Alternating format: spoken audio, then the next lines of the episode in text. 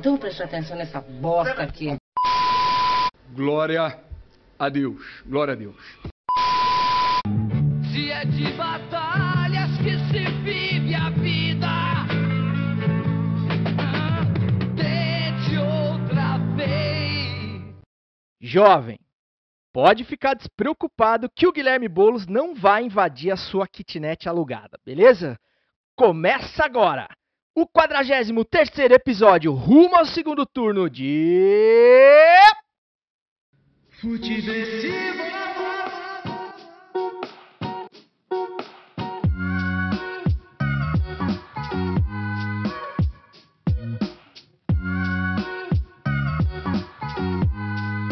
Seja muito bem-vinda, seja muito bem-vindo. Eu sou César Cartoon e esse é o Futiversivo de número 43, que chega com toda a alegria e a sagacidade necessárias para sobreviver à Brasileia dos novos tempos. Um lugar que provou ontem que a lei do ex no futebol não tem comprovação científica. Lembrando que você pode e daria uma, uma grande felicidade pra gente se seguisse o Instagram do Futiversivo, o arroba Futiversivo no Instagram, é, que está sendo alimentado diariamente lá com conteúdos de apoio, eu diria, ao podcast, pílulas do podcast com imagens, é, para quem gosta de ouvir com imagens, como diria o Marquinhos. E também, meus amigos, por incrível que pareça, estamos nutelando no TikTok. Por incrível que pareça, o Futiversivo é um sucesso no, no TikTok. Acaba de chegar à marca de 500 seguidores, sem fazer dancinha, o que é bem, bem importante para a manutenção da nossa dignidade. O episódio de hoje está sendo gravado em 19 de novembro de 2020 e eu queria dedicar esse episódio aqui do Futiversivo aos aniversariantes da semana. Primeiro ele, o havaiano da Moca chinelano, hoje mais uma vez, Léo Sui. Um, e um raro ouvinte do Futiversivo, o Rodrigo Dias, que provam aí que não só em outubro tem aniversário de lendas. E, e em especial a minha vozinha, mano, minha avó Chica, que tá lá em Santa Bárbara do Oeste, terra do União Agrícola Barbarense, e tá internada lá em estado delicado, tá lá lutando pela vida, então a gente fica aqui na torcida para que aconteça só o melhor pra, pra minha avó Chica. Minha avó Chica, rapaziada, ela ela poderia ser considerada uma futiversiva porque essa mulher nunca deixou de falar o que ela pensava, o que ela pensa e vou te falar, doa quem doer. Então acho que eu puxei isso pra ela. Mas antes de apresentar o cardápio do episódio de hoje do Futiversivo, vamos à escalação da nossa mesa que conta com a presença do iluminado, do prefeito de Cuiabá, do dinizista Marquinhos, do Experimentando por aí. Salve! Tô um pouquinho, pouco clubista hoje, que nós, hoje, dia 19, é o dia pós a gente ter batido de novo no nosso freguês. Um salve para todo mundo que tá aí. E é um prazer estar aqui de novo com vocês. Cada vez que a gente começa a gravar, eu, eu penso que o que, que eu tô fazendo aqui? É, eu não tenho é, nem roupa para estar junto dessa galera, mas tô aqui. Valeu! Não, não é que você não tenha roupa pra, pra não estar tá aqui, mas você podia colocar a camiseta, né, pra gravar o podcast. Né? Gravar sem camisa é sacanagem, né, ô Marquinhos? Tô com manto aqui, né, cara? Do futuro campeão da Copa do Brasil. E além do, do irritantemente feliz Marquinhos do Experimentando por aí, tem ele, o amante do pretérito, o homem que consegue combinar camisa de time com blazer e tênis de corrida e ainda ficar bem, Cláudio Campos, do Pitadinha Histórica, exclamação. E aí galera, salve! Bom, primeiro deixa eu fazer uma correção, não era tênis de corrida, era um Jordan. Desculpa aí, desculpa aí. É, e dito isso, né, cara, talvez seja o primeiro futeversivo em que em duas semanas seguidas o São Paulino está feliz. Algo raro nesse programa. Já estamos no 43 episódio, eu acho que isso acontece pela primeira vez. É, eu acho que, eu acho que pode ser culpa aí do novo formato, então eu já tô até cogitando voltar pro formato anterior, porque se a zica continua, não sei onde pode parar. E, meus amigos, em substituição a Léo Sui, que tá chinelando mais uma vez, temos novidades. A banca do Futiversivo tem a moral hoje de receber ele, o maior comentarista de Big Brother que esse país já viu. O homem que furou o Google Gloss, jornalisticamente falando. O Dana White do humor. O Joe Rogan que a gente pode pagar. Márcio Careca, do podcast Meia Cancha. Oh, salve, salve, beleza, César, Marquinhos, Claudião, prazer estar aqui, cara. Valeu o convite. Quando o Léo me deu um toque, fiquei até meio assustado. Falei, Ih, rapaz, sei, como disse o Marquinho, não tenho nem roupa. Mas, pô, valeu, vamos aí trocar uma ideia. E realmente a felicidade do, dos tricolores está começando a incomodar, né? Os caras estavam há oito anos adormecidos e agora eles já vêm de um mês de felicidade, tá começando a encher o saco já. É verdade, mano. Eu já tava começando até a ter uma leve simpatia pelo São Paulo. Você começa a criar uma empatia, né? Ver o sofrimento e tal. Aí um pouquinho que, que a coisa vai voltando assim, você fala, não, melhor ficar do jeito que tá, porque. Quem, quem tá nos ouvindo com imagens, no fundo da, da, do cenário ali do César tem uma camisa da democracia com o número 8, que é um número a menos do que a quantidade de gols que a gente fez em três jogos do Flamengo. É, e falar em número, falar em número 8, o senhor agradeça ao, ao irmão do Sócrates, eu nem lembro o nome dele, é, é Rai? É, alguma coisa assim, não sei. Sei que é o irmão do Sócrates, que, que segurou as pontas lá do Diniz, que o senhor sempre perseguiu. E, e graças a ele o São Paulo tá onde tá hoje. Vamos nessa. O episódio de hoje tem a segunda eliminação do Rogério Ceni para o São Paulo na mesma Copa do Brasil e a gente vai querer saber dos nossos convidados se essa eliminação fosse pela Libertadores e não pela modesta Copa do Brasil, será que o Rogério Ceni passava na experiência no trampo novo? E o Dani Alves, será que agora depois do passe genial de ontem para o primeiro gol do São Paulo já ganhou o certificado de camisa 10? Eu acho que não, mas quero saber a opinião de vocês. E além disso, tem o Pitadinha Histórica, relembrando, relembrando um Flamengo e São Paulo lá dos idos de 93, época que o Márcio Careca ainda, ainda tinha mullets. E no que indica, a gente tem uma série que vai ser trazida pelo nosso convidado de hoje, então eu vou deixar na surpresa aí, mas pode esperar que é, que é coisa boa. E antes de começar os trabalhos finalmente, já dá para tomar uma coisinha, né, Marquinho? Oito e lá vai cacetada da noite. Vamos experimentar, né?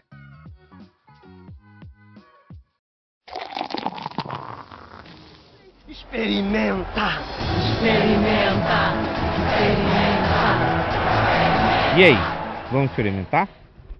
Ah, chegou a hora, né, cara? E hoje, por falar em história, em relacionamento, de Marquinhos de São Paulo, em felicidade, trouxe aqui a cerveja que a gente usou como, como presente para os padrinhos, para convidar os padrinhos para serem, serem nossos padrinhos de casamento, meu e da Maria. Trouxe uma louvada Viena, que quando a gente experimentou, a gente falou, putz, que cerveja foda. Ela tem um caramelizado, é uma cerveja Viena, ela tem um caramelizado e uma cor mais, mais avermelhada, e fica da hora demais com uma carne e um grelhado. E quando eu experimentei, já corri nos caras. Os caras moram aqui pertinho. É, mora. A fábrica dos caras é aqui pertinho de casa. Eu cheguei e falei, eu consigo comprar essa cerveja é, e, e, tirar o rótulo, não, não tem problema para vocês. Eles não. Mandaram para mim já sem o rótulo, só para eu colocar o rótulo do casamento. Então, o dia de experimentar a louvada Viena, que é demais gostosa e dá para você pedir na sua casa aí pelo delivery dos caras. É da hora demais. Ela harmoniza com, com carne e com grelhado, mas como para manter a tradição, eu estou harmonizando aqui com um salaminho, que eu sou especialista em harmonizar qualquer cerveja com salaminho. Você mudou o formato do salaminho, mas o prato é o mesmo, é o minha padrão, mãe fala, né? Minha mãe fala que esse salaminho é pinto de velho. o, o pinto de cachorro, né, cara? Pinto de Também.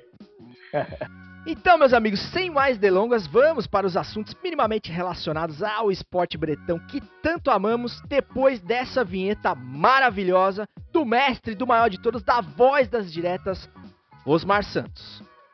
Levantou para boca do gol e que gol!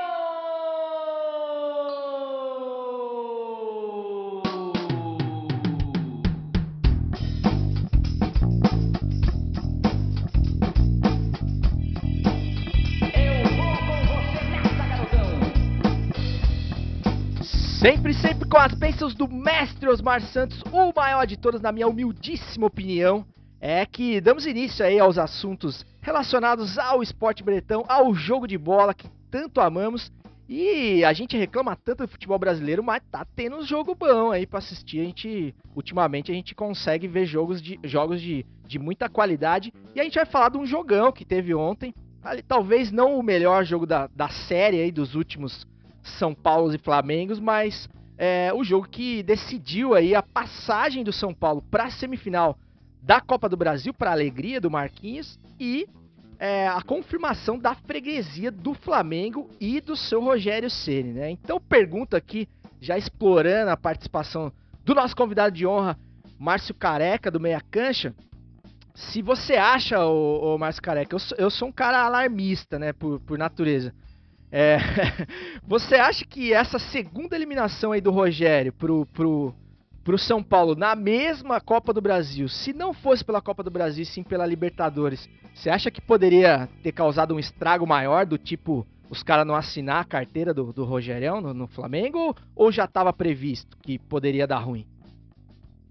Cara, eu não sei, é difícil a gente falar, né? Se você levar em consideração como costumam agir os dirigentes do futebol brasileiro, sim. É, porque ela, a, a, Libertadores acaba sendo o torneio mais importante, né? Que os clubes mais querem. Mas eu particularmente acho que não, cara. Acho que o, Flamengo fez essa, essa contratação do Rogério apostando, né? É, em, em, dar um tempo para ele. Eu acho que ela foi um pouco é, populista também, né? A contratação.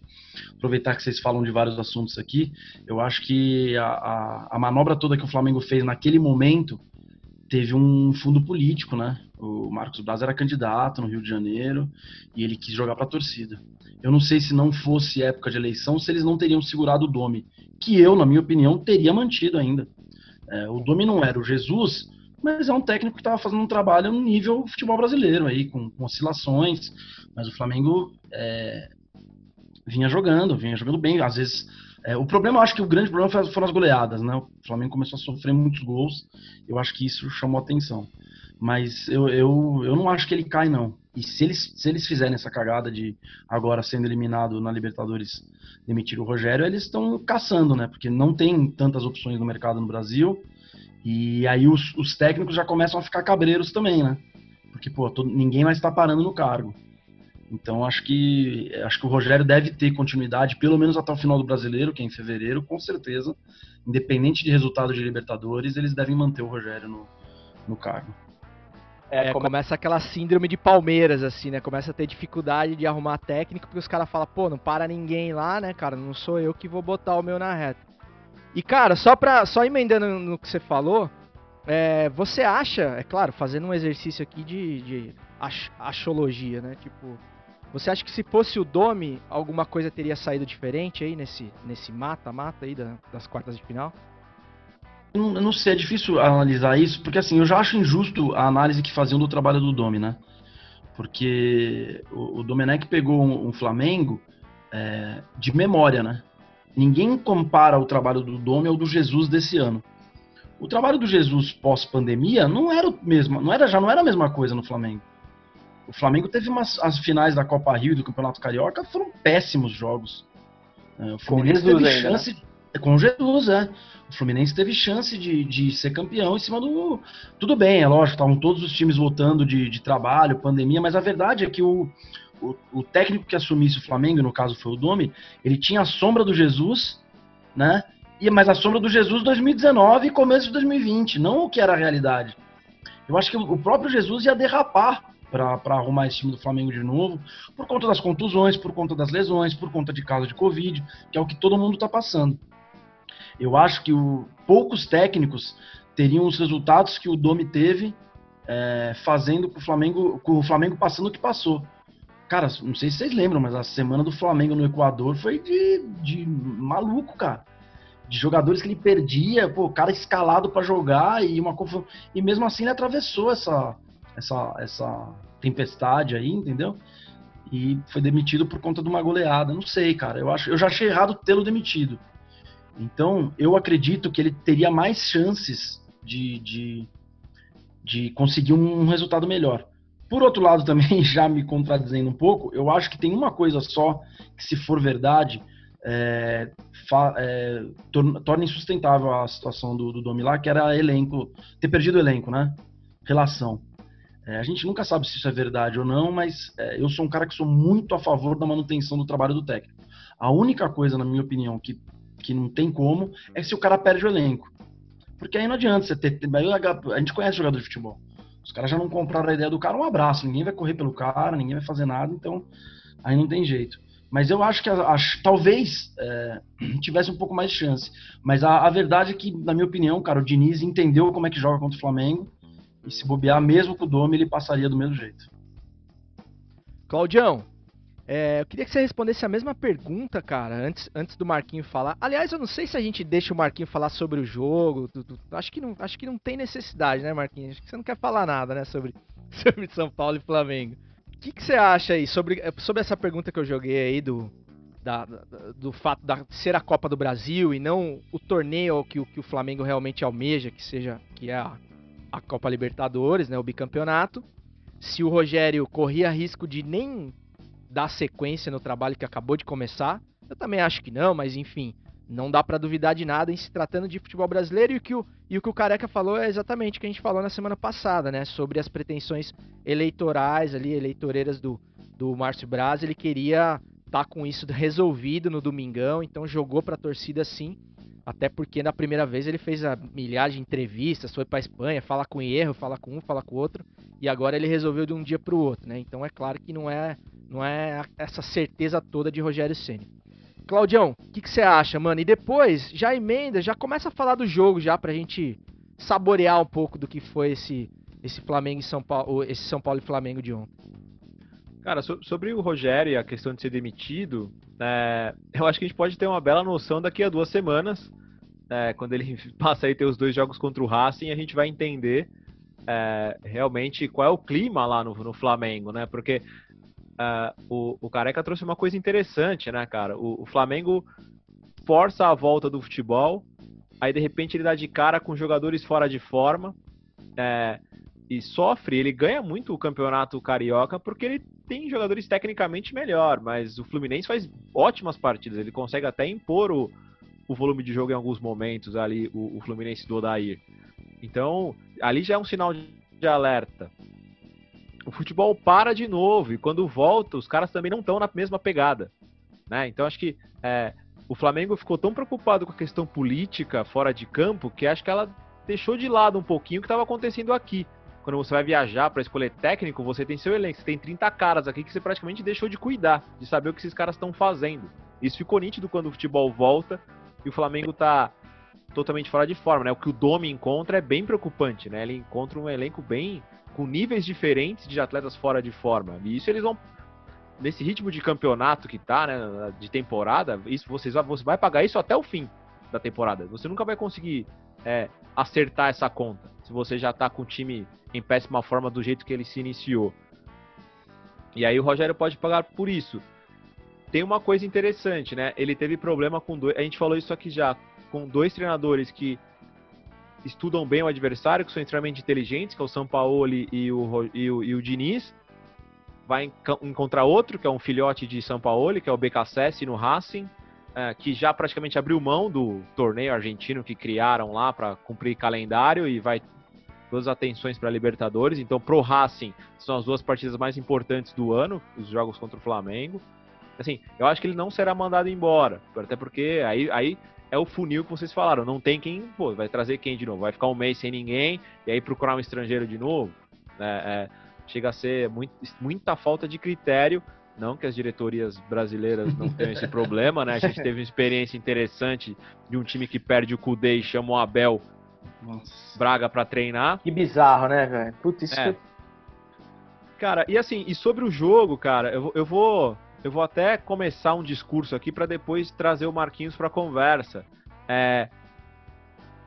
Gente, o São Paulo Futebol Clube foi o melhor time em campo ontem. Parem de achar que é o Flamengo que jogou mal, que o Flamengo que não fez nada em campo. Ontem, o São Paulo fez uma partida praticamente perfeita de entender a questão tática do Flamengo, o Rogério errou na escalação. Se você tem o Pedro Rocha, você não coloca o Michael para jogar desde o começo. Isso facilitou o sistema defensivo do São Paulo a jogar ontem. É, o, o, o Michael só pelo, só pelo cabelo já, já ficava no vestiário. Para mim já nem subia. Sobe a, escadaria para ficar no banco, hein? mas tirando isso, enfim, você isso, isso aí, vou falar uma coisa que parece bizarro, mas é sinal de que o cara não tá ligado no que tá acontecendo. É isso. Você entendeu? Um time com uma pressão que tá perde o primeiro jogo, você não pode entrar num jogo desse jeito. Não é hora, né, velho? É, é, é, exato, não é o momento. Sabe? Então, assim, por outro lado, você via um time. Primeiro, né? Diniz tem apenas 44 anos, é um cara que tá aprendendo e até sob compressão da diretoria ele mudou o time, né? É, colocando o Luan, que estava praticamente encostado no começo do ano, com o Diniz não usando, não usando, era uma escolha do Diniz. O Luan não estava machucado nem nada, era uma escolha. Então ele modifica o time para deixar o time mais competitivo e ele melhora numa coisa. Ele para com a obsessão de jogar do mesmo jeito e vai adaptando o time de acordo com o adversário. E é aí que o Diniz conseguiu fazer esse time melhorar. Porque ele é muito inteligente. O Diniz conhece muito de bola. E quando ele deixa de querer impor o jogo, que é praticamente uma teimosia, para se adaptar ao adversário, igual ele fez ontem, de praticamente entregar a bola para o Flamengo e falar assim: ó, vou te entregar a bola, vou ficar com o meu time correndo pra cacete. O que teve de dividida de Luciano e Igor Gomes estar na mesma bola contra o jogador do Flamengo, sabe? É muita vontade em campo. Cara, foi praticamente impossível do Flamengo conseguir jogar. Era um controle no primeiro tempo, principalmente, que era praticamente estéreo. O Flamengo tinha um controle estéreo, ficava rodando a bola de, de, de, de ala a ala ali, do Mateuzinho pro René, rodava e não acontecia praticamente nada.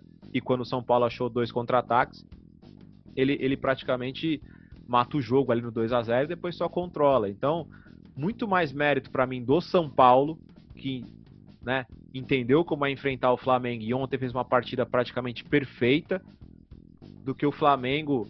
É claro, o Flamengo não jogou super bem, mas não conseguiu jogar. O Flamengo não consegue jogar porque o São Paulo foi melhor em campo. Marcola, seguinte, mano, pra quem tava assistindo o jogo como eu, muito diferente de você, sem o envolvimento emocional, eu achei o, pelo menos o primeiro tempo, muito morno, muito muito coletivão, né? Já tem o aspecto do sem torcida que colabora um pouco para esse anticlima ali, né? Numa, numas quartas de final, num jogo de volta, né? Onde a atmosfera do estádio estaria completamente diferente, é, se não fosse o caso. É, mas enfim, é, tem, a gente vê jogos pegados mesmo sem, sem torcida. O primeiro jogo foi mais pegado, eu achei. Você não achou que o Flamengo, como precisava do resultado, estava muito mole, não? O, o Gerson, eu tenho quase certeza absoluta que ele estava embriagado em campo ontem. Ele estava muito devagar, muito fora do jogo. E vários atletas do Flamengo e o próprio Rogério Ceni, cara, eu achei ele muito muito apático, aceitando muito o que estava acontecendo em campo, atuando pouco, diferente do Diniz que estava pilhadaço. O que, você acha? Cara, eu, eu acho que foi morno, mas por conta das circunstâncias, um pouco do que o, o um pouco não muito do que o Claudião falou, de do São Paulo é, propor aquele tipo de jogo, mesmo não propondo o jogo, dar a bola para o Flamengo e encaixotou o Flamengo, aí não conseguia sair. O Gerson, todas as vezes que o Gerson joga contra o São Paulo, ele não aparece. O Diniz anula ele. O Diniz bota é, Daniel Alves, bota alguém em cima dele e acaba anulando. É, não estava um jogo como foi o jogo passado, mas eu acho que esse aspecto de morno é porque o São Paulo estava encaixotando o Flamengo, tentando encontrar uma, é, uma, uma oportunidade que aconteceu no segundo tempo, as duas oportunidades. É, eu estava extremamente nervoso. Quando saiu o pênalti, eu tinha certeza que não ia ser gol. Principalmente na hora que o Vitinho pegou a bola. Porque assim, o, o, um cara da fase, da fase que o Vitinho tá, independente do, da confiança que ele tiver, o Everton Ribeiro não pode dar a bola na mão dele. Não pode falar, sai, dá um tapa nele, sai daqui. Eu vou bater e acabou. Não tem, não tem essa. Quando o Vitinho pegou, eu falei, suave, não vai levar o time, o time perdendo e o cara vir tirar a bola do batedor só porque ele tá bem, estou me sentindo bem, e aí volta no que o César falou. Você tinha um, você tem um treinador no banco que era batedor de pênalti.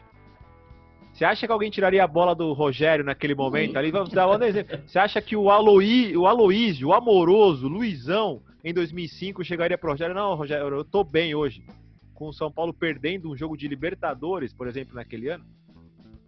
É, então, cara, quem é, faltou até o Rogério aí, é, é, ele que tem que chegar ali no banco e falar assim: não, não, quem vai bater é o craque do time, cara. É, é, contigo aí, cara. Pega a bola e vai bater. Não vai botar o moleque para bater, entendeu? É, E ele tá confiante, parabéns, cara. Legal que você tá confiante. Continua dando gás aí no jogo, mas pênalti é coisa séria, velho. É coisa pra adulto, velho, tá ligado? Enfim, já deu mole aí também. Ontem era pra vir aquele áudio do microfone que fica perto do banco ali. Ô, Vitinho! Pô, solta essa bola! Exato. Pra concluir, o, o Everton Ribeiro ainda fez uma partidaça pela seleção. Se tinha alguém que tinha que estar confiante, era o Everton Ribeiro. Não tem que. Não dá a bola para ninguém, sai fora daqui e não deixa. Só fazendo um parênteses sobre o Domi, cara. É, a, a, a injustiça com o Domi já vinha desde o começo. Que era assim: se o Flamengo jogava bem, era o Flamengo do Jesus. Quando jogava mal, era o time do Domi. Então, cara, não deram oportunidade para ele e, e Ô, ô, Careca, também queria que você falasse um pouquinho sobre o jogo. Você falou mais sobre o, sobre o Rogério Senna e tal, da primeira pergunta que eu te fiz. Ah, e também, depois que você falar do jogo, eu queria que você falasse do, do capítulo Daniel Alves. Daniel Alves, o, você acha que o Daniel Alves já pode tirar o, o certificado de camisa 10 do, agora, depois daquela, daquele passe rasgando a defesa pro, pro primeiro gol do, do Luciano? Ou, ou não. Pra, eu já vou te falar o que eu acho. Pra mim, jamais será camisa 10, não importa o que ele fez ontem, porque se aquele passe lá tivesse sido dado pelo Arão, ninguém tinha falado nada. Mas como foi o, como foi o Dani Alves, já ficaram, nossa, é o novo Messi. não, mas, mas, mas na verdade é até bom você falar, porque eu já ia falar do, do Daniel Alves, cara. É, primeiro eu vou falar do jogo, eu acho que o, o Claudião falou bem, cara. Eu acho muito injusto isso daí, né? É, a preguiça que as pessoas têm com o Diniz a má vontade que tem com ele. Ele tem as loucuras dele, mas é o que o Claudio falou, ele é novo pra caramba, cara. O Diniz claramente vai ser um baita de um técnico. E são coisas que não adianta alguém falar, a imprensa falar, a torcida do São O cara vai ter que viver ali as experiências dele e se criar como treinador. Mas é, eu fico imaginando se, se o Diniz tivesse aparecido nos anos 90 como técnico, se, como seria diferente, entendeu? Porque ele é, um, ele é um maluco do bem, né, cara? É, só a gente lembrar, tá?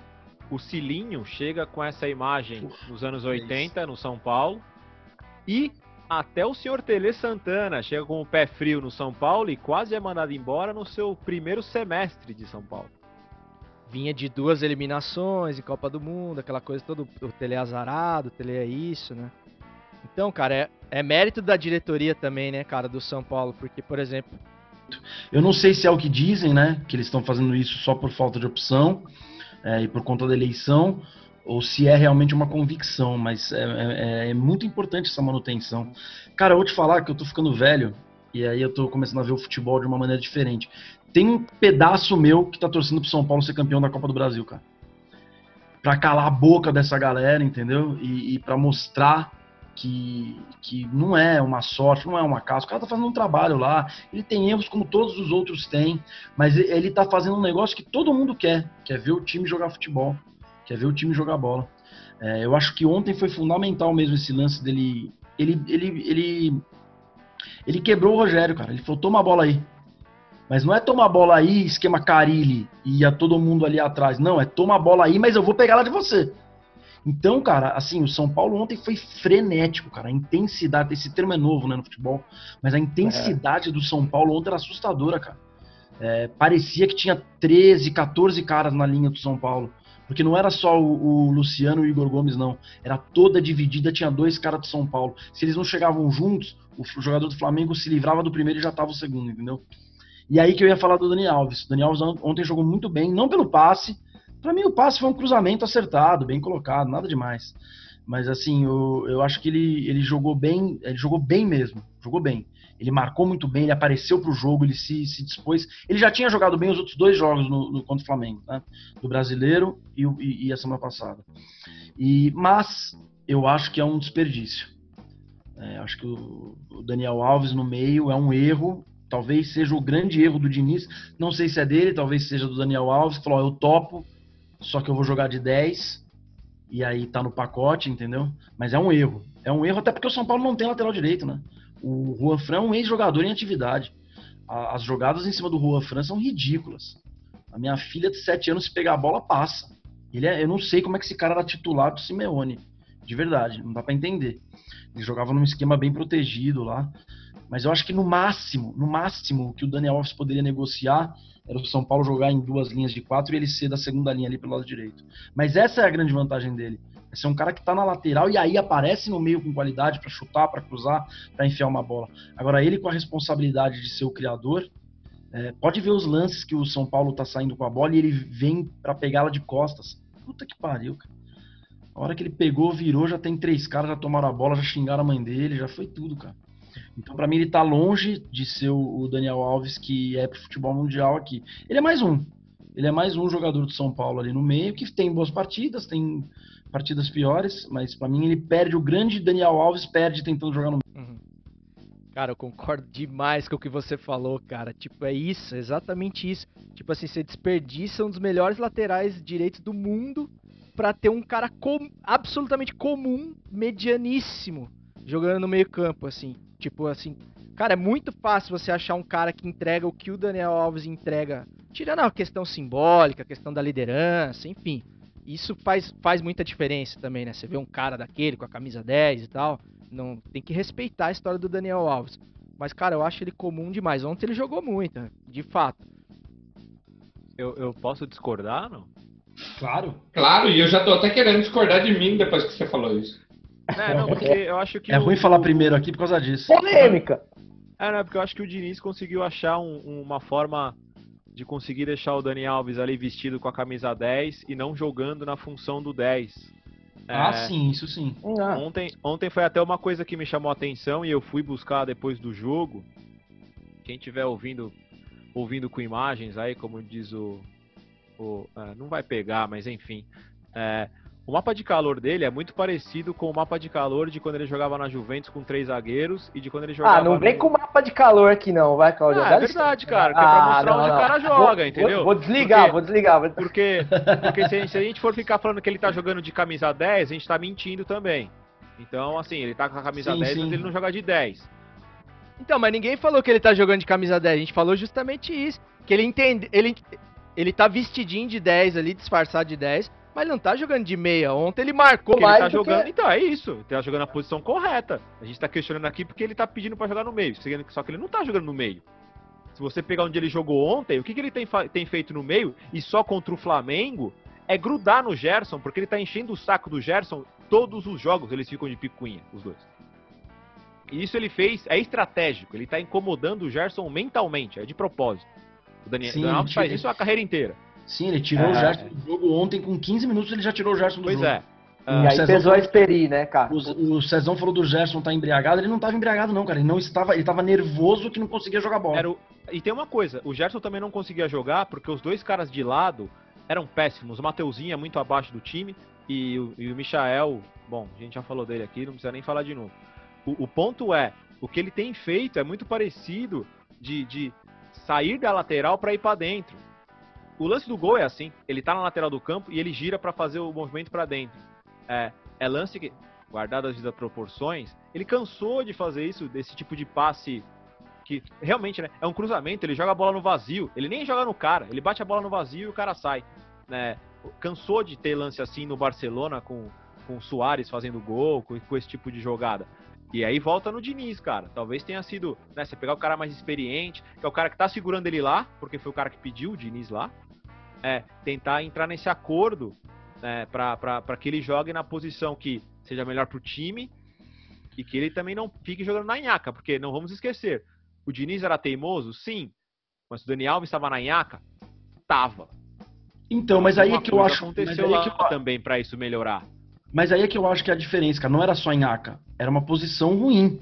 Eu acho, a impressão que eu tenho é que quem salvou o Daniel Alves no meio é o Gabriel Sara. Não, pra mim não só isso, é os três. É, e aí o- tem uma coisa que volta que a gente já falou aqui, que eu já citei, até por experiência de trabalho, vou repetir, eu tive a sorte até de já ver o trabalho do Diniz, desde quando ele era do Pão de Açúcar Esporte Clube. O Diniz, como jogador jovem, ele entra na mente e faz o cara correr demais. Hoje o Daniel Alves tem três moleques que correm pra Sim. cacete pra ele jogar exatamente onde ele quiser. Né? E agora ainda conseguiram um combinado, ele conseguir jogar onde é melhor pro time. A gente Mas, tá do Juan Fran aqui, mas o Juan Fran lá paradinho só pra marcar, vai tranquilo. O que a gente não pode pedir é pro Juan Fran subir e descer toda hora. Que uma vez, na hora que ele sobe, ele tem que pedir Uber pra voltar. Eu- acho que a gente nem estava discordando, não, Claudio. É exatamente o que você está falando. No jogo contra o Flamengo, ele tá mais pro lado. E aí ele rende mais. Quando ele insiste em ficar no meio ali, ou insistia, quando ainda tava, é, aí, aí sumia o, o homem. É, eu acho que o problema é que, É independente do número da camisa, eu acho que o problema, e era o que estava acontecendo no início do ano, no Paulistão, é o Daniel Alves ser o principal responsável pela criação ali. Ser o cara que vai ser o, o dono do time, é, fazer aquele trabalho que o, que o Gerson faz muito no Flamengo, revezando com o Everton Ribeiro.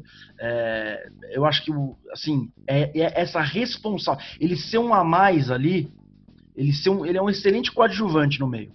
Mas ele ser o ator principal, esquece. Ele não Aliás, tem o na vida inteira cara. ele sempre foi, né? Na vida inteira ele sempre foi um ótimo coadjuvante. Sim. Exato. É, não, ele é um lateral que ele tem, assim, é, números impressionantes, né, cara? É, não adianta, a galera pega muito no pé do Daniel Alves já há muitos anos. Ó, o, o, ele- o- ele é o Daniel Alves tá impressionante, cara. jogando na posição que ele jogou a Copa América pro Brasil ano passado. E eu acho que pegam no pé do Daniel Alves porque ele fala. É, Sim, eu sou é. o cara que tem mais título, eu isso, eu aquilo, os caras sabem aqui. É, eu. É... Mas é, é isso, né? Ele sempre foi um coadjuvante de luxo ali, vamos dizer, né, cara? Ele sempre foi aquele. ah, Sabe, tem, tem os parça lá, o Luciano Huck, o, o Bruninho do vôlei, o Neymar tal. Ele é aquele cara, aquele ator da Globo que ninguém sabe o nome, sempre faz o papel do, do Fernando na, na novela. É, ele é o Gil Cebola, ele é o parça, né? Mas, mas enfim, eu, eu acho que o que, na verdade, eu acho que todo mundo concorda é que ele, assim, ele voltou a ser o operário que ele sempre foi. Eficientíssimo. Só que no meio ao invés da lateral, né? Mas, pra continuar falando de São Paulo e Flamengo, mais de décadas atrás, chegou a hora dele, do especialista em passado, do saudosista por vocação Cláudio Campos e o seu pitadinha histórica, exclamação, trazendo um São Paulo e Flamengo lá dos anos 90, repetindo a época em que o Márcio Careca ostentava mullets e uma bela de uma franja. Pitadinha histórica. Reticências, três pontinhos, fecha conchetes, abre aspas, underline, interrogação.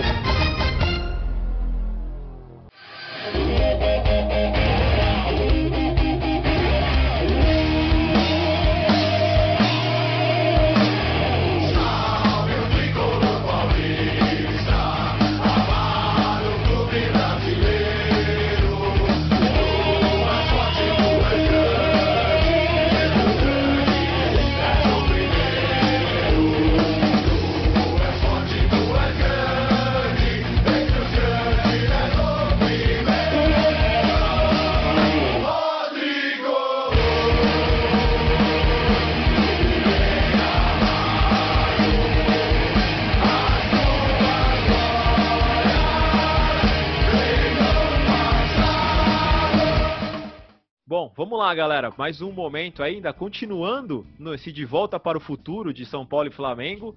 É, vou lembrar aqui, primeiro eu vou fazer o meu merchan, né? Saiu essa semana o podcast do Pitadinha Histórica contando a saga do São Paulo na Libertadores. São quase duas horas de muito conteúdo, muita narração antiga, muita recordação boa. É, é o quarto episódio da série e eu confesso que tem sido muito bacana até fazer o roteiro desses podcasts, tem sido legal pra caramba e relembrar a história do São Paulo, que mudou a forma de se ver a Libertadores no país, é, foi muito legal de se fazer. E na segunda conquista do São Paulo, até para dar um pouquinho de contexto, né? A, a Comebol forçava os times do mesmo país se enfrentarem naquela época, né? Então São Paulo e Flamengo se enfrentaram lá já na, na, na, na, na fase final de 93.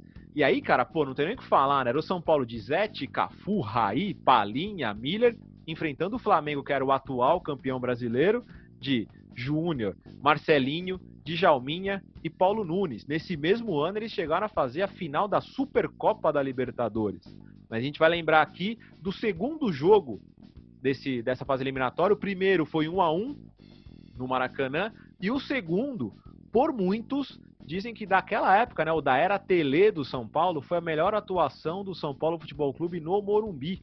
A vitória por 2 a 0 E para fechar essa pitadinha histórica, a gente vai de narração do homem, né? Nada mais justo. Tem São Paulo e Flamengo no Maracanã, no Maracanã não, no Morumbi, tem que ser com Galvão, né? Então, golaço de Miller com passe genial do Palinha na narração de Galvão Bueno. Os times peruanos e colombianos estão jogando hoje. O time brasileiro que se classificar pega o paraguaio que se classificar. Olha o São Paulo, olha a chance. Gilmar, olha o gol, olha o gol. Gol!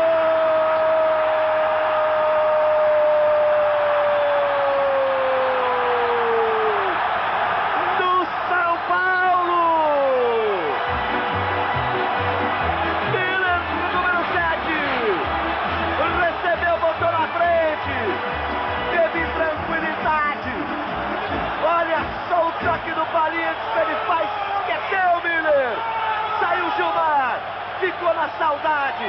Ele tocou de perna esquerda e partiu pro abraço. Por outro ângulo, Rogério fica.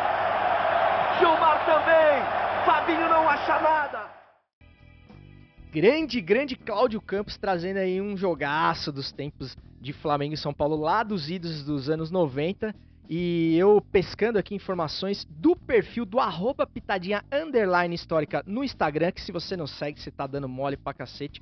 E além de ouvir o podcast do Pitadinha, né? O que você ouve aqui no Futiversivo são, são pílulas, são, são, é, um, é um gostinho aí, um tiragosto do, do que tem no podcast, que realmente são dossiês sobre clubes brasileiros e de outros países, enfim. O Marquinhos se emocionou essa semana, chorou no grupo e tudo, ouvindo o podcast da, da trajetória do São Paulo na Libertadores dos anos 90.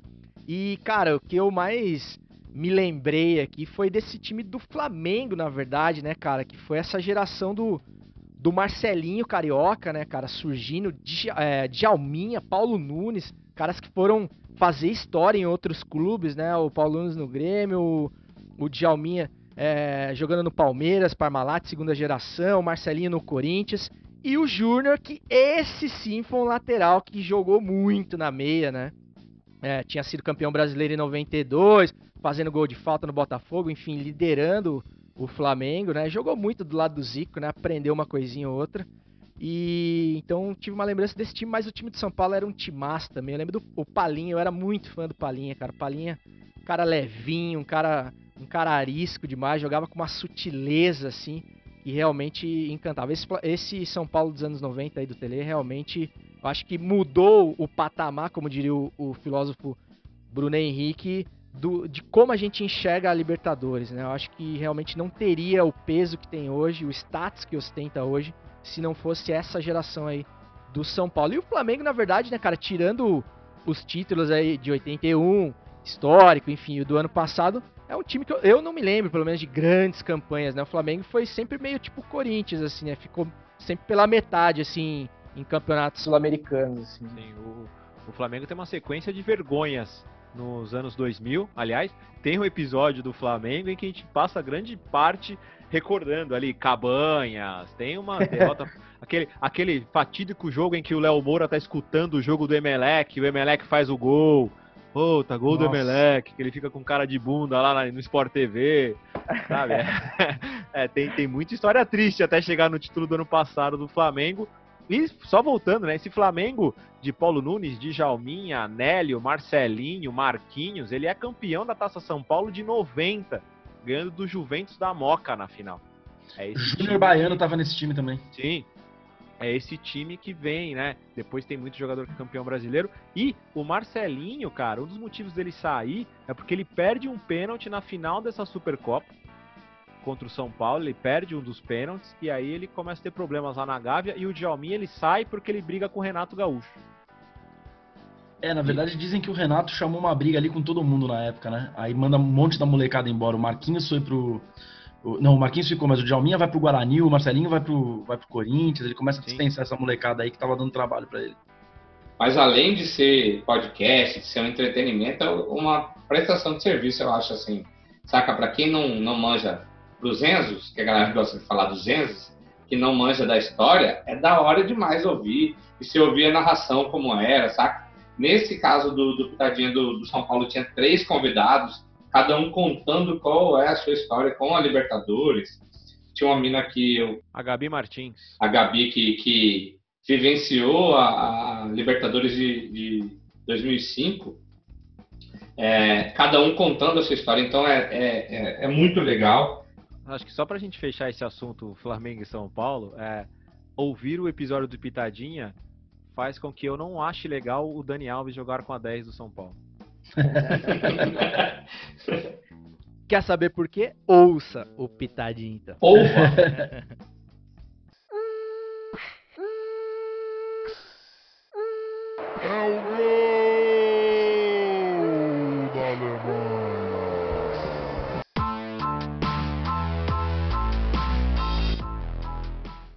Homem negro é espancado até a morte em supermercado do grupo Carrefour em Porto Alegre. Dois homens brancos, incluindo o PM, foram presos por agredir e matar João Alberto Silveira Freitas, de 40 anos. Em nota, o Carrefour chamou de ato criminoso e anunciou o rompimento do contrato com a empresa. Nossa, que bela providência! Responde, entre aspas, pelos seguranças que cometeram a agressão. Léo Sui venha do futuro para nos dizer o que fazer diante de mais um caso que nada tem a ver com questões de luta racial ou de prática de racismo, segundo o vice-presidente do Brasil em declaração hoje, no Dia da Consciência Negra, depois de mais um caso bizarro, macabro e inaceitável como esse. Só faltou ele dizer que a culpa era do PT. É de cair o S da bunda mais uma vez. Salve futiversivos, Léo Sui aqui na voz, não no quadro que eu estou acostumado a aparecer aqui, o que indica, mas hoje no Gol da Alemanha, porque eu estou gravando no dia 20 de novembro de 2020, dia que é comemorado a consciência negra. E o Brasil acordou com uma notícia que ilustra bem o motivo desta data ser comemorada. João Alberto Silveira Freitas é o nome do senhor que provavelmente chegou no seu WhatsApp ou passou na sua timeline ele que foi espancado até a morte no supermercado Carrefour. Diga-se de passagem, como diria a Neto, que não é a primeira vez que o Carrefour está sendo citado em fatos que abordam agressão. Talvez algumas pessoas não entendam a importância de ter uma data para se discutir esse tipo de assunto. Se você entrou num supermercado ou numa loja e nunca foi perseguida por um segurança, ou já teve sua bolsa ou seu casaco revistado, ou se é rotina você tomar uma geral de um policial, geral aqui em São Paulo é uma gira onde você é abordado por policiais para perguntar o que você está fazendo na rua naquela situação ou naquele momento. Quando um vídeo viraliza na internet, principalmente nessa magnitude, sempre é importante a gente verificar sobre os lados, né? sobre o outro lado também. Mas nada justifica uma pessoa ser agredida até a morte por seguranças de um supermercado. Eu não tenho a informação oficial do que aconteceu dentro do supermercado lá no caixa. Mas por mais que ele tenha feito algo fora da lei, a polícia é que tem que ser responsável por resolver a situação. Jamais, e aí o delegado se pronuncia e diz que a situação não tem nenhuma característica de racismo. Mas, meu senhor, nada justifica uma pessoa ser agredida até a morte num supermercado onde ele foi fazer uma compra. Nada justifica. E os agressores são os seguranças da empresa, seguranças do supermercado. Então, a função do segurança é dominar o cidadão ou a situação até que a polícia chegue e tome as devidas providências. Jamais espancar uma pessoa até a morte. Então, César, isso ilustra mais uma vez a situação que nós vivemos aqui no Brasil há muito tempo. E algo importante a ser ressaltado e apontado, porque o Brasil não é Estados Unidos. Lá, 13% da população é negra. E eles precisam comover os brancos para que dizer que as vidas pretas importam. Aqui no Brasil, a gente é mais de 56% da população. Nós é que deveríamos decidir o que acontece ou não aqui no Brasil. E você que está nos ouvindo, que por acaso algum dia pensou em racismo reverso, reveja esse seu conceito e jamais diga isso novamente. Não existe racismo reverso. Então achei importante registrar nesse episódio do Futiversivo principalmente nesse dia 20 de novembro, o que aconteceu nesse 2020 e que essa luta não acabou e que a reflexão continue e tudo vire debate para a gente abrir a consciência da maioria. Vamos de quem indica então? Vamos de quem indica.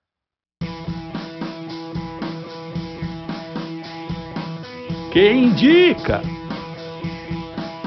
Chegando, chegando quem indica o, o quadro do Futiversivo que tem a pachorra, que tem a petulância de te indicar um conteúdo, seja em série, seja em filme, em canal de YouTube, podcast, para você consumir, que você, se você já consome, a gente só vai concordar, e se não, a gente tem a chance de te, de te apresentar algo novo aí que você ainda não conhece, porque a gente tem muita oferta, mas pouca curadoria, né? Então quando você tem um, um caminho das pedras ali, fica sempre melhor pra gente não investir nosso tempo de vida aí em, em barca furada.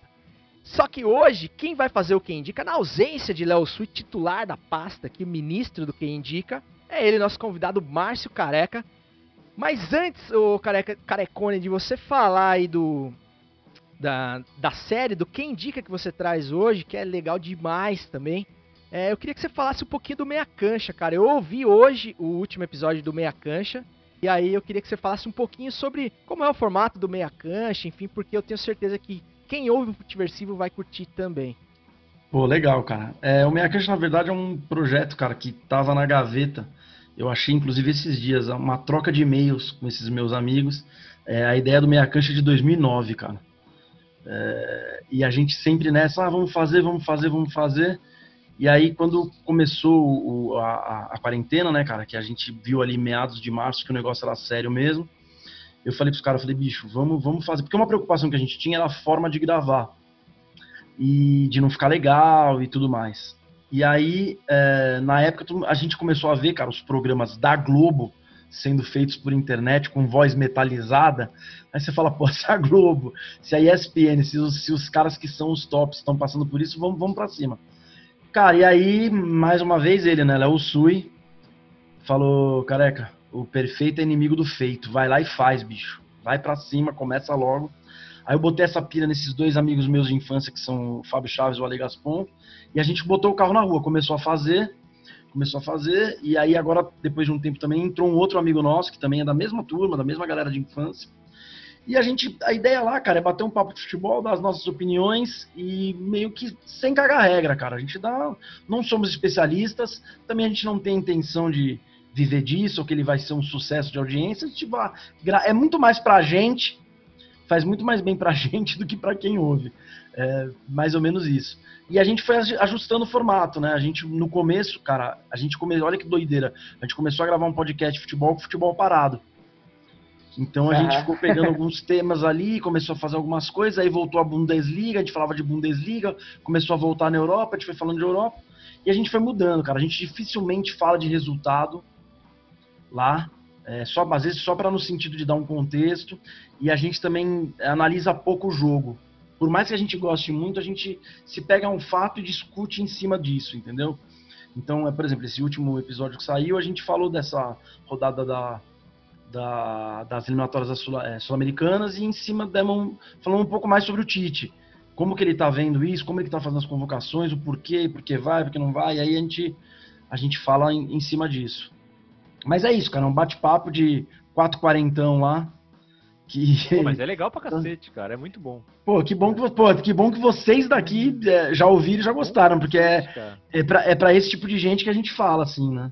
É, a gente a gente está acertando algumas coisas e a gente tem um muito especial, cara, que é o Scratch, que é um que é um outro programa dentro do Meia Cante que a gente pede para alguém montar o seu time da que viu jogar.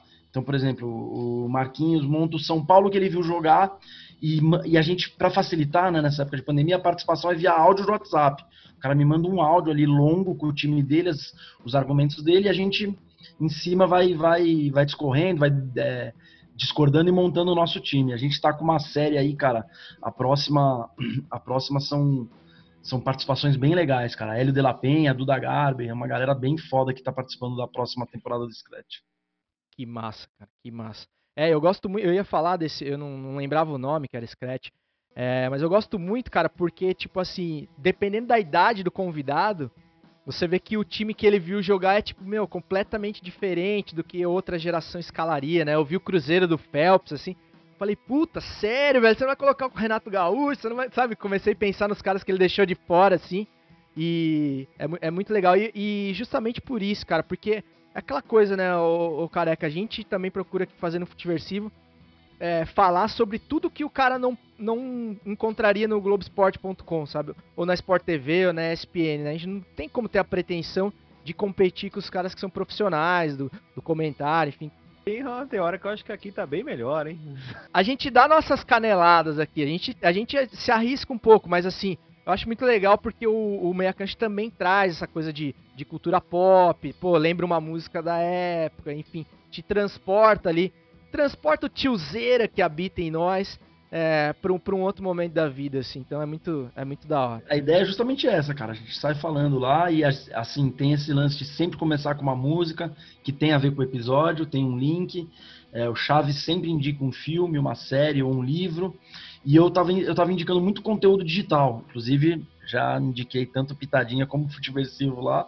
E aí a gente meio que acaba, né, cara? Porque assim, uhum. eu não vou indicar nada lá que eu não ache legal, entendeu? Se a gente não curte o negócio, não indica. Então, às vezes, eu tô, eu tô deixando essa parte do, do, do conteúdo digital meio solta. Assim, às vezes eu indico, às vezes eu não indico, às vezes eu vejo uma coisa nova, chama atenção, às vezes eu repito e segue o jogo. Eu acho, eu acho que é legal.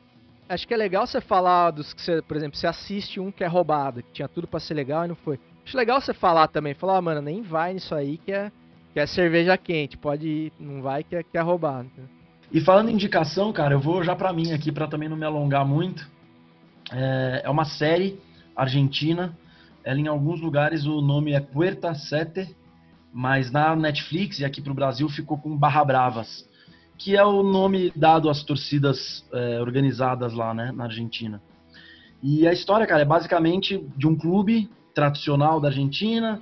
É, não, não, não seria um dos tops, mas é um clube que. Porque lá tem muito isso, né? Os clubes eles não precisam é, tá na mídia para a torcida ser fanática, continuar crescendo e o clube continuar andando. E o futebol, na verdade, o clube é mais um pano de fundo, né? Uma série super comportamental, assim, muito legal. A história é de um, de um, de um time que tá para ganhar um campeonato e eles mostram a influência dessa torcida no time, é, com seu principal presidente, né, da organizada e ele tentando, ele quer se candidatar a presidente do clube e para concorrer com ele tem uma mulher que ela é, ela tem um trabalho social próximo no bairro do clube lá, e ela começa a ter problemas com os caras do clube, e ela pega justamente isso como gancho e decide é, trabalhar no, no clube. Ela começa a trabalhar no clube, porque eles têm um incidente lá na arquibancada, tudo, e ela começa a ver isso, né? Toda a corrupção que tem, tudo que. Uma coisa bem parecida que a gente tem aqui no Brasil, dessa relação é, torcida organizada com o clube, que é muito maluca, né? É, ela tem muita coisa benéfica, mas ela tem muita coisa maléfica para os dois, tanto para a torcida como para o clube. Cara, a série é incrível, é, são oito episódios, você acha no Netflix, facinho, barra bravas. Meu, garanto que vocês vão curtir, cara, muito legal. É uma temporada só, né, ô careca? É, cara, e assim, logo que ela saiu, existia um, um papo, porque ela acaba meio assim, porra, vai ter outra. Mas uhum. a última coisa que eu li é que ele não sei, não sei se foi a pandemia, mas ela tá não tem previsão de uma segunda temporada, mas é muito legal. Ô careca, eu, eu, não, eu, não, eu não assisti ainda. Hoje, hoje eu vi o trailer e tal, me informei um pouco mais depois que eu fiquei sabendo que você ia falar sobre ela. É, mas eu gostei demais de El Presidente. Tem uma pegada parecida assim ou não? Não sei se você chegou a assistir. É diferente. É. O lance ali é mostrar os bastidores. É assim, é, como eu falei, cara, o futebol e o clube é pano de fundo. É, desculpa, é cortina de fumaça, assim, para falar do que é o lance mesmo, entendeu? Mostra é, é um moleque que começa a se envolver na torcida e ele nem é tão apaixonado, mas a torcida, a organização da torcida acaba é, gerando emprego para ele. Cara, é muito legal, muito legal. Eu acho que quem, quem é de, de bairro mesmo, assim, independente de, da cidade que esteja, vai se identificar, pelo menos pelo trailer, vai se identificar com, com isso, que sempre tem os caras que comandam a área, os caras que com, comandam e, e, e, prejudicam a área. Tem, todo mundo tem aquele colega que, aquele amigo que desandou pro lado errado e, e, e, acabou se envolvendo com os caras que não deviam. E o que o, o, o que o Cezão falou no começo é, é massa demais, cara. Você indicar e, e também, porque assim, eu às vezes abro o Netflix e fico lá horas rolando o catálogo e vou dormir, que eu já estou satisfeito com o catálogo que eu vi. É, é. Não assisti nada. Já é um negócio. ou, ou fica, fica 40 minutos para escolher e dorme em 5 minutos, né? Eu, eu sou esse cara. É porque ela tem uma coisa muito curiosa na Argentina, cara. É, os, os, clubes, eles ainda têm muito aquela coisa do bairro, né? Do lugar. É, isso no Brasil se perdeu um pouco, né? É, por conta até do, das vezes do estádio não ser do lado do clube, no caso do Corinthians. É, assim, você tem ainda. Eu acho que o único clube aqui de São Paulo, dos grandes, que ainda tem isso é o Palmeiras. Que ele tem o Parque Antártico agora Allianz ali, você tem ainda aquela coisa em volta do Allianz, nos jogos, nos dias de jogos. O Corinthians não, o Corinthians, por mais que a torcida dele seja muito forte na Zona Leste, é, é, você tem. É, você não tem aquela identificação de você estar tá no clube e ir pro jogo. Lá não. Lá na Argentina ainda é muito isso. Então o clube tem um trabalho social no bairro, né? É tudo muito envolvido. A galera do bairro é do, do time. Você não, você torce pro, você torce pro, pro River, você não vai morar no Caminito, né, cara? Você não tem, entendeu? Lá tem, tem muito disso, assim. Aqui tem menos. Aqui já tá mais, tá mais, tá muito globalizado, misturado tudo.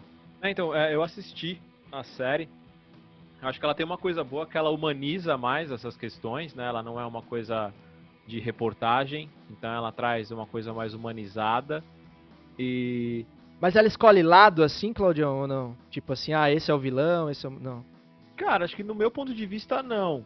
não. É, a única coisa que, assim, é, ela não vai tão a fundo, né? Pro cara que já é fissurado e tal, ela não vai tão a fundo. Mas para quem quer se interessar sobre o tema, ou quer mais informações, ela motiva você a buscar mais coisas. Isso é com certeza vai acontecer, assim, para quem gosta de futebol e gosta da cultura, né, o que rola em torno, o cara vai assistir a série e provavelmente vai querer se informar mais ali, né? É. é. Não, ela zero escolhe lado, cara. Tanto que o, o chefão lá, né, que seria o mal, o cara é carismático demais, meu. É muito é. bom, assim, a pegada poderoso chefão, assim.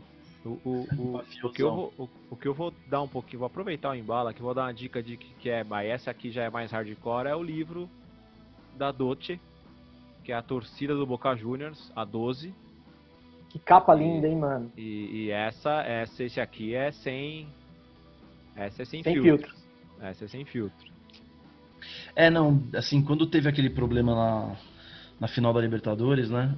Eu acho que o brasileiro começou a entender melhor um pouco como funciona na Argentina, né? É, a gente fala, a gente fala da, das torcidas organizadas aqui, de não sei o quê.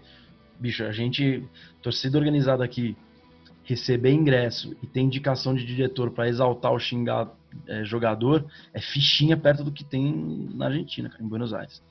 A influência e a relação é absurda, cara, de pro bom e pro ruim, né? Porque a corrupção também ali é, são, é. são, são organizações mesmo. Só lembrar do último prefeito de Buenos Aires, né? É, presidente do Boca, né? Não podemos esquecer disso. É, cara, mas achei legal esse ponto que você levantou aí, cara, da, da diferença. Eu imagino, eu não conheço as torcidas argentinas, nunca nem fui pra Argentina, mas assim, eu imagino que tem uma coisa mais parecida, sei lá, com as escolas de samba do Rio de Janeiro, por exemplo, né? Que as pessoas moram naquela comunidade, vivem a escola de samba ali. E isso com o futebol aqui a gente perdeu mesmo, né, cara? Tirando, sei lá, numa cidade do interior, talvez, né? Que é o time da cidade, é, aquela coisa toda, né? No, no, em Porto Alegre também a gente tem muito, né, a coisa do Grenal ali é muito forte, assim, as pessoas são muito ligadas às proximidades. Agora nem tanto, porque a Arena do Grêmio é em outro lugar, né? Diferente do, de onde era o Olímpico, enfim. Mas de qualquer forma, aí vale você, vale você dar uma uma meia hora de vida aí para assistir Barra Bravas. Indicação aí do Márcio Careca. Pro quem indica de hoje, valeu demais aí, Carecones, por essa indicação. E cara, já vou puxar pros salves finais aqui. Mas antes, eu gostaria de agradecer, mano. Brigadão aí, viu, Márcio, cara, pela tua presença, pela tua disponibilidade. E eu tava falando com o Marquinhos esses dias, né, cara? Muito louco. Tipo assim, eu não conheço o Marquinho pessoalmente. Eu vi o Cláudio uma vez na minha vida, por, sei lá, uma hora. E eu vi o Léo cinco vezes. Eu, tipo, cara, parece que eu conheço vocês assim há muito tempo. E você, a gente veio desenvolvendo uma relação de ah, um seguir o outro no Instagram e curtir, comentar o negócio, dar um feedback e tal sobre podcast, sobre alguma coisa. E mas dá a impressão que eu já falei com você várias vezes. Te vi uma vez, na verdade, né? Ali no, quando eu fui com o Léo lá. É, aliás, o, a- aliás, ah, cara, só pra, pra terminar, quando você for dar teu salve final, fala um pouquinho da volta aí do da, do, do Comedy Night, é, com todas as restrições, enfim, tudo mais. Dá, dá o serviço do teatro também pra quem mora em Sampa. Cara, é um programa imperdível aí. Legal, é, cara, isso, isso que você falou é, de conhecer é, é o lado bom da internet, né, cara? É saber usar, né, cara? Porque as pessoas hoje em dia tem uma galera que tá. Saiu o livro, né? Da, da- o livro, ó. Saiu o filme na Netflix, né? é, sobre as. Dilema das as- redes e tal. É, tudo. Cara, é como tudo. Meu pai sempre me, me, me ensinou isso, cara. Não precisa ir até o fim. Use o que, a, o que a coisa tem pra te dar. Seja a cerveja que você vai tomar, seja o negócio que você vai comer, seja. A internet é isso, cara. Porra, ela, eu vou abrir mão, cara. Tem uma galera falando, não, tem um monte de gente fechando as redes sociais, né? Cancelando as contas. Eu não, cara, vou abrir mão disso, pô. É, conheci o trabalho e agora tô tendo. O Claudião é a primeira vez que eu falo, olhando pra ele, né? Que você falou pelo WhatsApp. O Marquinhos eu conheci. Bom, o Léo Sul é o culpado de tudo aqui. Chegamos a essa conclusão. né? Pois É o grande agregador aí. Ele é o grande agre... Exato, aliás, ele tem muito aliás, isso. uma cara. coisa, né? Se a Globo tem som metálico é porque não contratou o Léo. É, exa- Fica a bem dica aí. lembrado, bem dica aí. lembrado. Mas é isso, cara. Pô, eu vou abrir mão disso. O Marquinhos eu conheci através do Léo, é, numa live. Comecei a seguir, porra. O Pitadinha, cara, é o único que eu já conhecia antes, cara. Eu não sei porquê, mas apareceu sugerido pra mim no, no Instagram, talvez pelas Que é pessoas. bom, como diz o Milton Neves. É bom. É bom, é bom. Acho que por conta do algoritmo, às vezes o algoritmo funciona, né? E aí, pelos meus Exato. interesses, apareceu pra mim e eu pirei. E aí, um dia, o Léo e o Rafa Souto estavam me falando do Pitadinho. Eu falei, porra, eu já sigo tem uns 4, 5 meses, pô. E foi bem quando, quando começou. E é isso, cara. Pra mim é muito legal estar aqui. Se agradeceu, quem agradece sou eu, cara. De poder estar dividindo aqui o podcast com vocês, porque eu realmente escuto é, o podcast. Vi essa mudança de formato, ficou muito legal, cara. Eu acho que vocês são quatro caras incríveis e, e pegaram uma liga bacana aí. São, são, são jeitos de ver a coisa diferente, que é importante, né, pra coisa ficar interessante, ter sempre o contraponto. E eu sou fã, cara, sou fã de, de, de vocês de verdade mesmo. O Marquinho dá um pouco de raiva às vezes, né? Eu já vi vocês falando isso. Tem, uns- tem umas, horas, tem umas horas do dia que dá um. É insuportável, cara. Não, cara, porra. É que, cê- é, que amanhã, amanhã, pra quem né, está gravando na quinta-noite, sexta-feira de manhã, eles vai ver a primeira foto que ele manda no É, grupo. Pra então. mim, o principal problema é essas fotos de sexta-feira, cara. Não, cara, ele, ele parece que sabe a hora que solta, né, cara? Você tá naquele domingão que você já almoçou, não cantou ainda, e aí ele me vem com uns puta prato, um negócio, fala, porra, Marquinhos, eu não sou nem de Cuiabá, não tenho nem acesso a esses negócios que você tá divulgando. É, é. Cara, eu sou, sou- eu sou, sou da Secretaria de Turismo de Cuiabá, eu já vou atrás. Porque eu sinto É. vontade de ir pra Cuiabá só pra comer. Não, e é isso, cara. Pô, eu sou fãzão, brigadão pelo convite, cara. E tamo aí, né? Os shows estão voltando. É, a coisa tá meio maluca aqui em São Paulo. Mas como alguns comércios é, é, já voltaram, lá não, cara. Lá a gente tá seguindo bem as regras mesmo. É, o Adriano, que é o proprietário do Teatro Santo Agostinho, é um cara corretíssimo em relação a isso. Então o Marquinhos vai estar lá essa semana e vai poder ver de perto, cara. Você vai entrar no teatro, tem toda a esterilização, medida de temperatura, posicionamento. Não tem ninguém sentado a menos de, a, a menos de um metro e meio de você, não interessa que cadeira que você tá. Uso de máscara, tudo certinho. Os artistas não estão recebendo para tirar foto no final, nada. A gente está fazendo um sistema de entrada que não aglomera, então a pessoa vai chegando, já vai entrando, já vai sentando no seu lugar. E vamos que vamos, cara. Torcer aí para que é, as coisas continuem melhorando é, no sentido da pandemia aí, né? É sempre aos sábados o. Todo sábado, cara. Todo sábado às 22h50. E onde que fica aí, pra quem não conhece? Que região? Cara, é? fica na Rua Peninos, na Liberdade, colado no metrô Vergueiro, mas colado, assim, andando dá dois minutos. Então, se vocês derem um Google aí, ou o Teatro Santo Agostinho ou Comedy Night, vai achar todas as informações aí. Demorou então. Pô, cara, eu que te agradeço, tá convidadíssimo quando quiser colar, mano. É só puxar a cadeira aí e sentar, porque é muito da hora trocar uma ideia com você sobre futebol e sobre outras coisas também. Meio da vida, né, cara? Tamo, Não tamo dá junto espaço aí. não. Demorou, mano. Já, já tá, já é seu já, mano. Já é freguês. Marcião, cara, seja, seja bem-vindo aí. É, fiquei feliz demais aí com você participando, cara. Acho que é uma coisa que espero ver mais vezes. E, como eu falei lá no Pitadinha, cara, o podcast bombando de 15 em 15 dias, revezando com o Fernebola. Agora, para quem não sabe, o podcast Pitadinha, ele é parceiro da revista Corner. Muito orgulho dessa parceria. E daqui a... A gente tá falando de São Paulo, né? Lancei o de São Paulo agora. E uma das coisas que eu falei no fim de semana é escrever o roteiro do Vasco, campeão da Libertadores, que é o próximo episódio que vai sair aí, sem contar que, claro, semana que vem estarei aqui no Futeversivo. Marcola! Massa, careca, de novo, obrigado, cara, pela, pela moral. Eu sou um fã teu, você não tem noção do quanto. É, já troquei essa ideia com, com o El várias vezes, assim, de sempre que, que eu tenho a oportunidade de ir para São Paulo, a principal coisa que a gente, eu e minha esposa fazemos é em que show de, de teatro que nós vamos, de que um show de, de stand-up. E depois que eu vi o trampo que você faz, eu fiquei mais, fiquei mais, mais fã ainda. E convidar a galera a acessar o Experimentando por aí também, que tem tudo isso que a galera falou aqui, tem um pouquinho de, de gordura escorrendo nos stories. mas é com, com carinho. Deixa, deixa eu fazer uma pergunta aí, até porque eu sou de São Paulo, né? Vai ter experimentando por aí em São Paulo, só pra saber se eu posso seguir e ficar stalkeando e andando atrás. Eu só vou andando atrás, só vou acompanhar. Vai, vai. vai sim, vai sim. É, tem alguns lugares que eu, que eu organizei de, de, de experimentar e vai ter uma, uma série sobre. Depois sobre manda a agenda aí. Demorou. E aproveitando aí essa passagem do, do Marquinhos pela, pela metrópole, é, há boatos de que teremos aí um episódio, uma gravação de episódio presencial aí com pelo menos dois terços aí da, do time do Futiversivo ao vivo aí. Eu não sei se eu vou conseguir ir nessa ainda, tava tentando aí fazer um esforço pra conseguir coincidir, mas não vai faltar oportunidade, eu vou assim que der. Mano, acho que era isso por hoje.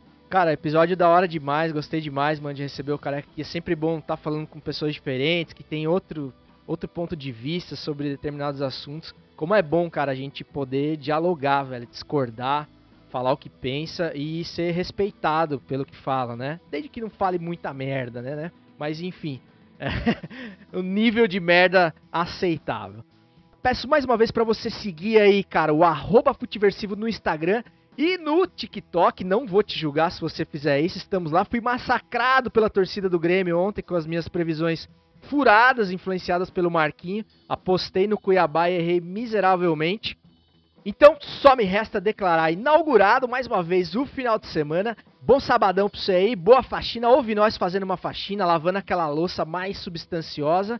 Desejando que você jamais bata na bola com a mesma confiança que o Vitinho. Até semana que vem, tamo junto, mas sem aglomerar ainda e segue o jogo! A